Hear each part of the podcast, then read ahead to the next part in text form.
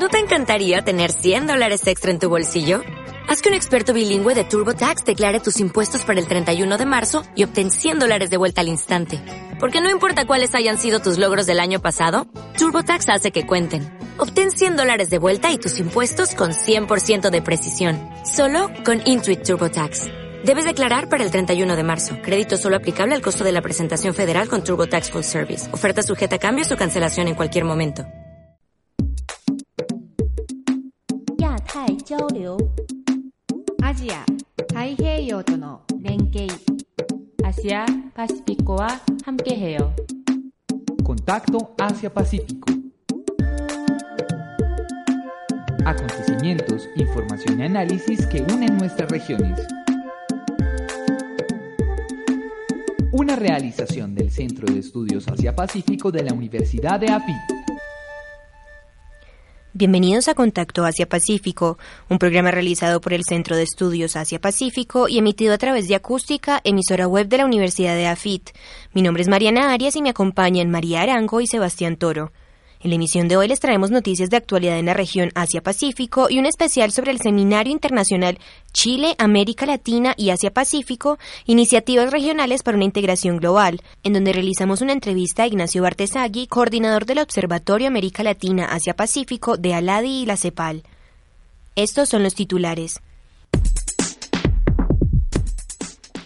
Colombia y Corea del Sur suscriben acuerdo de promoción de energías renovables. El presidente de China se reunió con el primer ministro de Pakistán para impulsar el corredor económico entre ambas naciones. Indonesia conmemora la sexagésima conferencia asiático-africana. Compañía multinacional japonesa impulsa desarrollo de vías 4G en Colombia. Japón se consolida como principal inversionista de Asia en Colombia.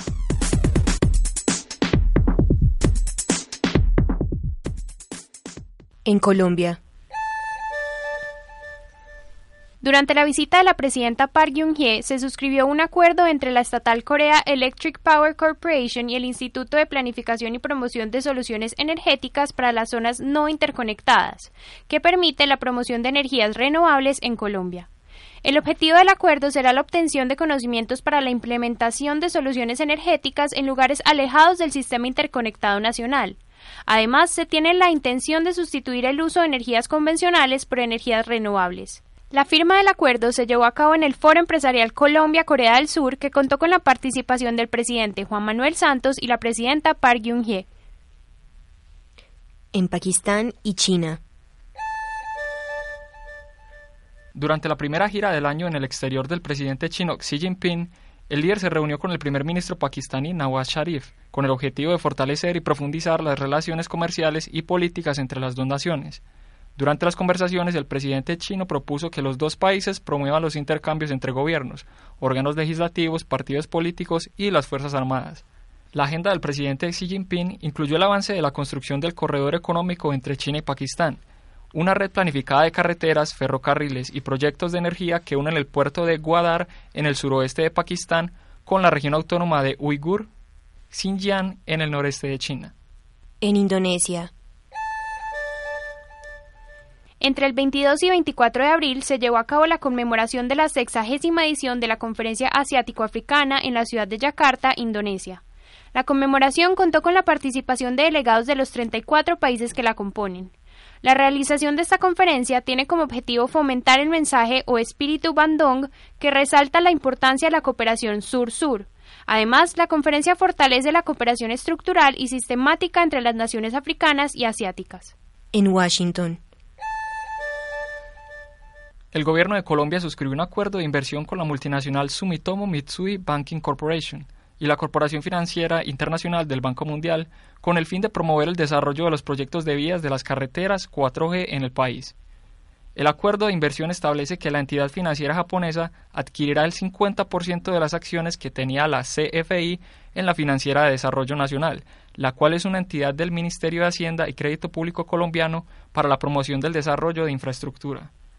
El presidente de la corporación japonesa, Takeshi Kunibe, afirmó que Colombia tiene un gran potencial de crecimiento y que la financiera que dirige compartirá su experiencia en financiación de proyectos en el mercado global. En Japón y Colombia.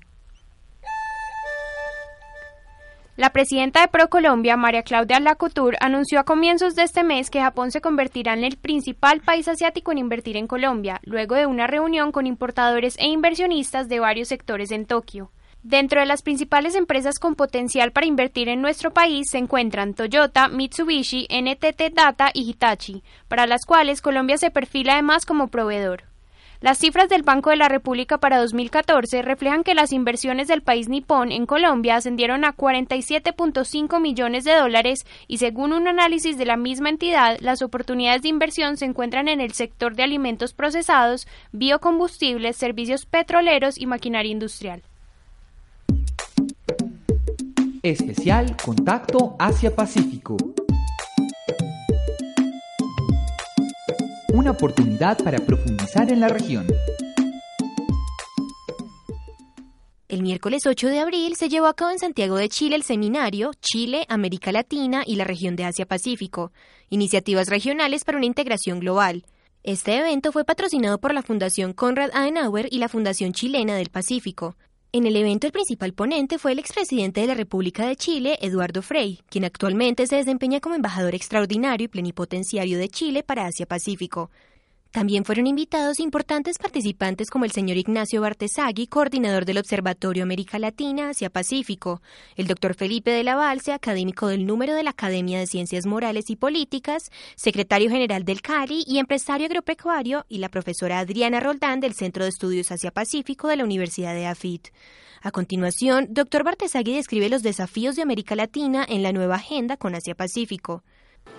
Bueno, particularmente yo creo que, Asia, que América Latina debería reenfocar su agenda con Asia-Pacífico en momentos en que la región está transformándose a velocidades eh, muy importantes y estamos todavía muy focalizados desde América Latina en el comercio de bienes. Creo que el gran desafío es empezar a introducir los nuevos temas del comercio internacional en la agenda Asia-Pacífico. Por supuesto que la inversión está eh, ingresando con mucha fuerza, también la financiación, en particular la financiación de los bancos chinos, pero la, infraestructura también, pero todavía hay gran potencialidad en, la agenda y hay que abrirla en temas culturales, en la asociatividad empresarial, en el turismo, por supuesto hay una gran potencialidad en la energía, todos estos temas que me parece que gran parte de los países de la región no están visualizando, incluso los que tienen más años en la experiencia con, Asia Pacífico, el caso de Chile o el caso de algunos miembros de la Alianza del Pacífico, eh, tampoco todavía están profundizando muy fuertemente las relaciones en, esta agenda. Y este es todo un desafío para, para América Latina. Asimismo, menciona cuáles son los países en Asia con los cuales América Latina debe tener prioridad con miras a una mayor inserción al Asia. Está claro que la concentración de los países de América Latina con la relación con China ha tenido un efecto muy importante y el cambio de coyuntura, en el crecimiento de China, lógicamente que está creciendo a, tasas inferiores a lo que venía creciendo los últimos 20, 25 años, está afectando directamente el crecimiento de América Latina. Ese es un gran desafío en el sentido de que nos hemos concentrado mucho con China y necesitamos diversificar nuestras relaciones con otros países de Asia Pacífico. Nos hemos olvidado eh, de las transformaciones que se están dando, por ejemplo, en la ASEAN la verdad que los países del sudeste asiático están mostrando transformaciones muy interesantes, eh, no solo con la integración entre ellos mismos, sino también con la integración de, ellos con las potencias asiáticas, y creo que allí hay grandes oportunidades. Tenemos que de eh, identificar nichos de oportunidades en, estos, en estas economías, que además algunos estudios muy interesantes ya están demostrando que la potencialidad de exportar productos con mayor proceso, con mayor valor agregado al sudeste asiático con relación a China es sustancialmente eh, interesante. ¿no?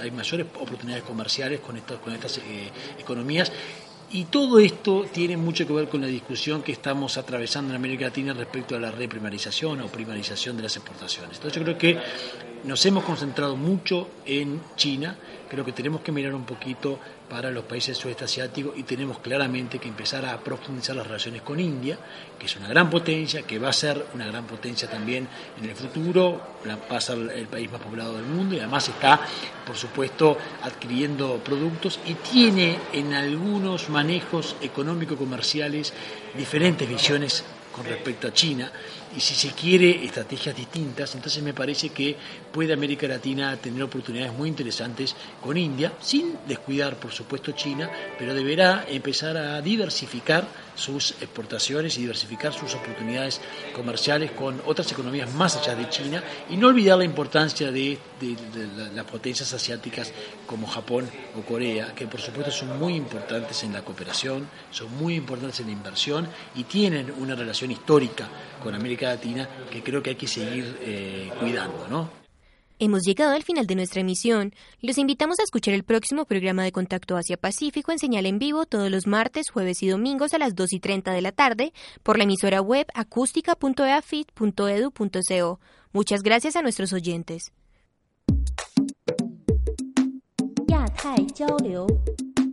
Asia, Asia Contacto Asia Pacífico. Acontecimientos, información y análisis que unen nuestras regiones.